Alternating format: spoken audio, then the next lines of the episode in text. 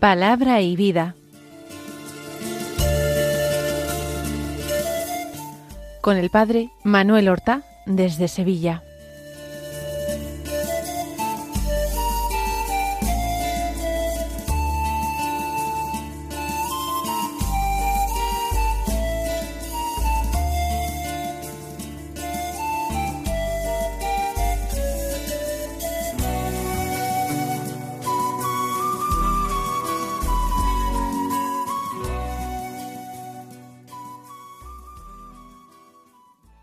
En el nombre del Padre, del Hijo y del Espíritu Santo. Amén. Alabados sean Jesús y María. Muy buenos días, queridos amigos, oyentes de Radio María y seguidores del programa Palabra y Vida. Hoy es el lunes de la cuarta semana del tiempo ordinario. Estamos terminando el mes de enero, hoy es 29 de enero, y vamos nosotros a escuchar con atención la palabra de Dios para tratar de convertir al Señor nuestro corazón, porque esta palabra siempre nos llama a la conversión, siempre nos invita a un mayor olvido de nosotros mismos, una mayor atención al amor del que hemos recibido todo, la creación y la redención. El Evangelio que se proclama en la misa del día es de San Marcos, del capítulo quinto, que hoy empezamos, los versículos uno al veinte, que dicen así En aquel tiempo Jesús y sus discípulos llegaron a la orilla del lago, en la región de los Gerasenos. Apenas desembarcó, le salió al encuentro desde el cementerio donde vivía en los sepulcros un hombre poseído de espíritu inmundo ni con cadenas podía ya nadie sujetarlo. Muchas veces lo habían sujetado con cepos y cadenas, pero él rompía las cadenas y destrozaba los cepos, y nadie tenía fuerza para domarlo.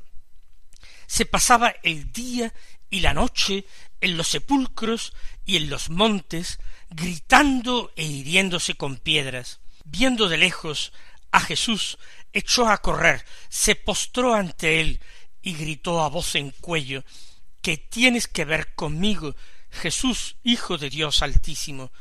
Por Dios te lo pido, no me atormentes. Porque Jesús le estaba diciendo Espíritu inmundo, sal de este hombre. Jesús le preguntó ¿Cómo te llamas? Él respondió Me llamo Legión, porque somos muchos. Y le rogaba con insistencia que no los expulsara de aquella comarca. Había cerca una gran piara de cerdos ozando en la falda del monte. Los espíritus le rogaron déjanos ir y meternos en los cerdos. Él se lo permitió. Los espíritus inmundos salieron del hombre y se metieron en los cerdos, y la piara, unos dos mil, se abalanzó acantilado abajo al lago, y se ahogó en el lago. Los porquerizos echaron a correr y dieron la noticia en el pueblo y en los cortijos, y la gente fue a ver qué había pasado. Se acercaron a Jesús y vieron al endemoniado que había tenido la legión, sentado, vestido y en su juicio. Se quedaron espantados. Los que lo habían visto les contaron lo que había pasado al endemoniado y a los cerdos. Ellos le rogaban que se marchase de su país. Mientras se embarcaba, el endemoniado le pidió que lo admitiese en su compañía. Pero no se lo permitió, sino que le dijo vete a casa con los tuyos y anúnciales lo que el Señor ha hecho contigo por su misericordia. El hombre se marchó y empezó a proclamar por la Decápolis lo que Jesús había hecho con él. Todos se admiraban. Se trata de un relato extenso y pintoresco que San Marcos describe con toda clase de detalles. Jesús y sus discípulos llegan a la otra orilla del lago en la región de los Gerasenos. No se trata ya de Israel, no se trata de Palestina. Es un lugar, este, de los Gerasenos, poco ubicado para nosotros. No sabemos exactamente de qué ciudades se trata. Se habla de cerdos, de piara de cerdos y de porquerizos, sabiendo que en la religión de Israel el cerdo es un animal impuro y que por tanto no se, no se cría, estamos ya viendo que se trata de otro ambiente cultural y de otro ambiente religioso bien distinto. El Señor está, por tanto, fuera de la tierra santa. Es una tierra impura porque es tierra de paganos. Y además, cuando él desembarca, llega a la orilla, sale a su encuentro un hombre poseído de espíritus inmundos. Vive en el cementerio.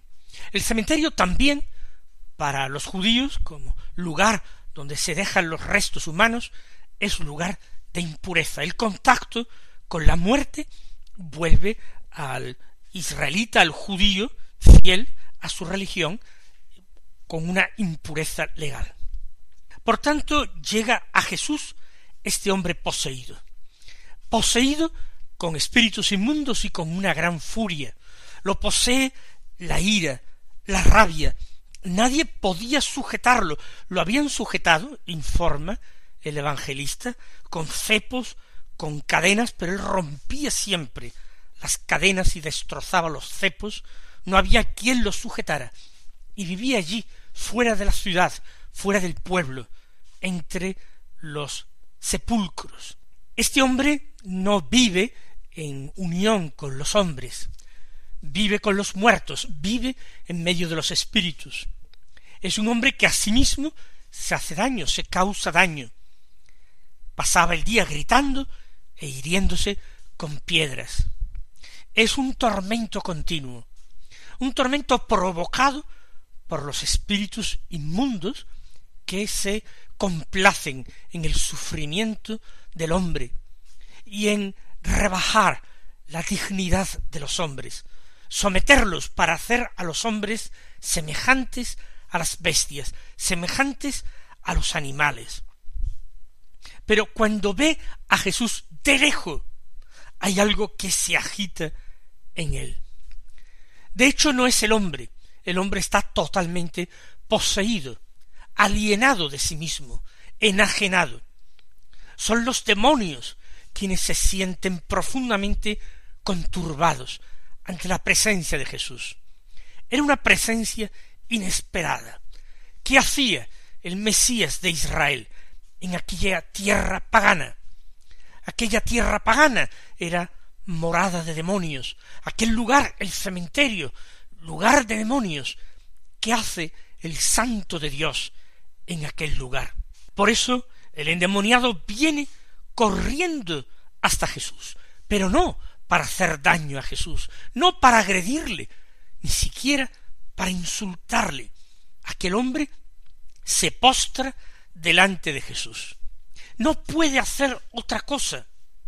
Ante ese santo nombre de Jesús, revelado a María la Virgen por el ángel Gabriel, no hay más remedio que doblar la rodilla, ya sea en el cielo o en la tierra o incluso en lo hondo del abismo, también los demonios, lo quieran o no lo quieran, tienen que doblar la rodilla ante él. Y gritan que tienes que ver conmigo, Jesús, Hijo de Dios Altísimo. De nuevo, como en tantas otras ocasiones, el demonio que posee a un hombre confiesa a Jesús como Hijo de Dios Altísimo. Antes de que Pedro lo confiese en Cesarea de Filipo, mucho antes el demonio, en la sinagoga de Cafarnaún, aquí, en el país de los Gadarenos, lo confiesa como Hijo de Dios Altísimo. Hay una diferencia. Jesús no quiere ser confesado como tal por los demonios en presencia de los hombres. No quiere recibir ese testimonio diabólico. Pero aquí se trata de un lugar de soledad. Y los demonios gritan ¿Qué tienes que ver conmigo? No hay nada que ver entre uno y otro. No hay nada que ver entre la luz y la tiniebla. No hay absolutamente ningún contacto entre aquel que ha venido a dar su vida por la salvación de los hombres y por la vida de los hombres, y aquel que durante un tiempo limitado, porque Dios se lo permite, tienta a los hombres y trata de hacer sufrir a los hombres. No hay nada. Pero, sin embargo, el demonio, y recordemos que en el cuerpo de aquel hombre está postrado ante Jesús, dice por Dios, te lo pido, no me atormentes. El tormento del diablo es extremo desde el mismo instante de su caída. Pero al menos mientras se cree eh, alejado de Dios, en la lejanía de Dios, mientras usa de esa pequeña autonomía que Dios le ha concedido por un poco de tiempo para tentar a los hombres, mientras eso el demonio, aunque sufre, no sufre tanto que como cuando constata su derrota y su fin. Por eso suplica por Dios, curiosa forma de expresarse, te lo pido por Dios, no me atormentes. No es Dios, no es Cristo el Hijo de Dios vivo el que atormenta al diablo, es el diablo a sí mismo que igual exactamente que aquel hombre endemoniado no puede hacer sino sufrir y hacer daño y hacerse daño. Recuerden, el endemoniado no solamente hace daño a los demás, que tienen que encadenarlo, también se hace daño a sí mismo, golpeándose con piedras, viviendo entre las tumbas separado de los hombres, pasando toda necesidad, toda desnudez. El diablo también se da tormento a sí mismo, sufre indeciblemente a sí mismo, y en ocasiones quizás piensa que esos sufrimientos y esos tormentos no se lo está infligiendo él mismo, sino que se los inflige Dios. No me atormentes. Y todo esto es porque Jesús, desde que ve a aquel hombre endemoniado, está diciendo Espíritu inmundo, sal de este hombre. Jesús no soporta en su corazón compasivísimo el espectáculo de un hombre degradado y humillado profundamente por el demonio. Esa criatura que es creada por Dios, amada por Dios, esa criatura que ha venido a este mundo con un designio de Dios que habría de ser redimida por la sangre de Cristo. ¿Cómo podría soportar el corazón del Señor lleno de misericordia semejante espectáculo? Por eso estaba diciendo espíritu inmundo, sal de este hombre. Y la idea sólo de tener que dejar a su presa, abandonar a aquel hombre sobre el que el demonio creía tener algún derecho, hace sufrir al demonio. Por Dios te lo pido, suplica a Jesús, no me atormentes. Pero ahora Jesús le dice, ¿cómo te llamas? Los exorcistas eh, siempre intentan obligar a decir al espíritu que posea un hombre que revele su nombre. Tener que decir su nombre es obligarle ya a descubrir su presencia, a descubrir su identidad personal, porque también tienen identidad personal los espíritus inmundos, los espíritus caídos. No es fácil que el demonio que posee un hombre revele su nombre. No es nada fácil, pero ante el mandato de Jesús no hay ninguna posibilidad de resistirse. Por eso responde inmediatamente, sin más resistencia. Me llamo Legión, porque somos muchos. Me llamo Legión. ¿Cuántos son los demonios que atormentan también hoy al hombre? ¿Cuántos los que le hacen sufrir?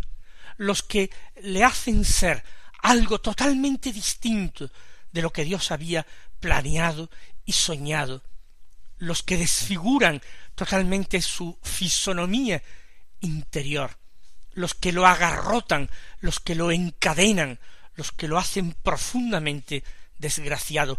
¿Cuántos demonios son?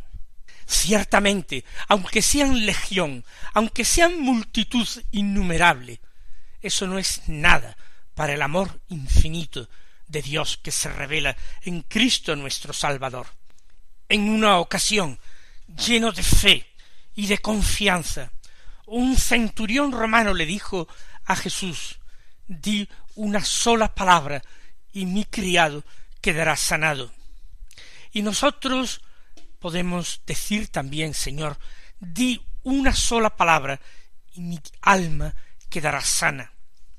Una sola palabra. Jesús le pide al demonio que se identifique. Me llamo Legión, ha dicho. No tiene importancia. El demonio sigue suplicando. Le suplica que no los expulse de aquella comarca, que les permita ir a una piara de cerdos que se encontraba allí ozando en la falda del monte. Es lo más bajo. Un espíritu inmundo puede poseer, aparte de un ser humano, a un animal. Sí, es posible. Nos lo dice la teología espiritual, nos lo dicen los exorcistas que tienen alguna práctica de estas cosas. Pero ir a esconderse, a refugiarse en una piara de cerdos, realmente es una imagen plástica de cuál es la categoría, la dignidad y la fuerza de estos espíritus. El Señor se lo permite, eso sí, saliendo inmediatamente y liberando a aquel hombre. Ellos se meten en los cerdos y la piara entera se desploma, se abalanza al acantilado, se tira al lago, se ahoga en el lago. Corto y pequeño refugio tienen los espíritus inmundos que habrán de abandonar la comarca. O quizás no. Lo cierto es que los espíritus inmundos han causado otro mal, otro daño a los hombres que habitan allí. Han dejado sin trabajo a los porqueros, a los cuidadores de los cerdos. Han dejado quizás sin riqueza a algunos hombres que eran propietarios de aquellos cerdos. Eso sí, desde la perspectiva cultural religiosa judía, esos cerdos son también una riqueza inmunda, una riqueza que es ocasión de pecado, ya que esos animales inmundos no debían ser comidos ni tocados. Lo cierto es que ahora la reacción que nos describe San Marcos es extraordinaria porque hubo testigos de todo aquello. Los porquerizos se echaron a correr y dieron la noticia en el pueblo y en los cortijos. La noticia se difunde muy rápidamente, apenas Jesús ha llegado a esa orilla de los Gadarenos. Y la gente va con curiosidad a ver qué ha pasado, a comprobarlo todo. Y se acercan a Jesús y se acercan también al endemoniado que está con él que está sentado, que está vestido, que está en su juicio, que dialoga con Jesús, que toma conciencia de que es de nuevo un hombre libre, y todos se quedan espantados. Espantados no de terror, espantados quiere decir también maravillados, asombrados. ¿Qué ha ocurrido? Ellos conocen la situación, conocen ese paisano suyo que lleva tanto tiempo poseído y habitando entre las tumbas furioso, pero cuando reciben la noticia de todo lo que ha ocurrido, cómo es Jesús quien ha curado, salvado, liberado a aquel hombre, sin embargo, le ruegan al Señor que se marche de su país. ¿Por qué es esto? Caben distintas explicaciones. Una, la que es más frecuente, es que ellos se sienten particularmente afectados y dolidos por la pérdida de aquella piara de dos mil cerdos, que era una cantidad importante, que esas motivaciones económicas de alguna manera los dejan tan tristes y desconcertados que no quieren que Jesús siga entre ellos. Pero ¿acaso es que pensaban que Jesús iba a seguir causándoles daños? ¿Tan torpes serían como para todo eso? ¿Acaso a esta orilla del lago no había llegado la fama de Jesús que era un profeta en Israel, que sanaba, que curaba, que hacía milagros, que obraba maravillas? ¿O acaso este temor, este espanto, este ruego de que se marche, es la sensación de estar ante alguien investido de un poder supremo que viene de lo alto del Dios de Israel. Y aquellos hombres paganos sienten que eh, su fe en distintos dioses, creencias, supersticiones paganas, esa fe se resquebraja o se siente en peligro. Quizás, y es una interpretación que les ofrezco yo a ustedes y que es en este sentido totalmente original y no he visto escrita en ningún libro. Recuerden que los demonios han pedido a Jesús poder entrar en la piara para no ser arrojados de aquella región. Jesús se lo ha permitido, pero están en la piara durante muy poco tiempo, porque la piara entera muere al ser precipitada al lago y ahogarse en el lago. Aquellos demonios, aquellos espíritus inmundos, es posible, pienso yo, que continúen en aquella región, que estén ahora tocando e infestando a los hombres de la población, sino con unas posesiones demoníacas totales, sí con un influjo, sí con una infestación que está dando ya lugar a esta antipatía por Jesús, a este deseo de que Jesús se aleje de ellos. Ese era el deseo del demonio siempre, que Jesús no se acerque, que eh, Jesús los deje tranquilos. Pues bien, los hombres, estos hombres que aparentemente están sanos y liberados, ahora le dicen a Jesús, eso sí, educadamente, le ruegan, como antes rogaban los demonios, también ahora estos hombres ruegan como los demonios exactamente lo mismo, que Jesús les deje en paz, que no los atormente, que se marche de su país. Y la conclusión nos deja llena de ternura, porque precisamente el endemoniado, el que lo había sido, es el único hombre sensato y agradecido.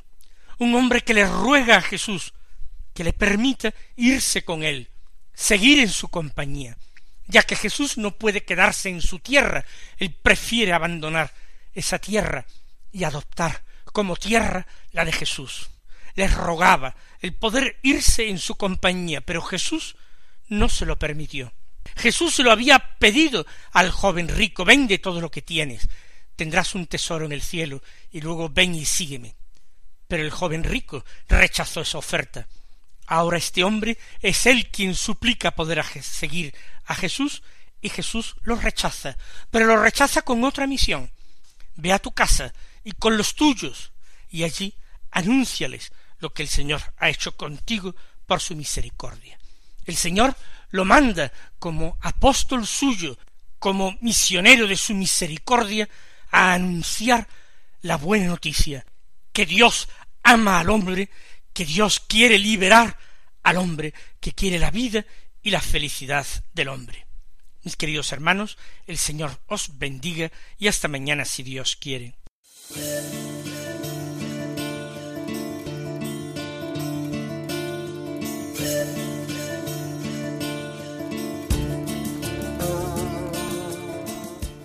Han escuchado en Radio María Palabra y Vida, un programa que dirige el Padre Manuel Horta.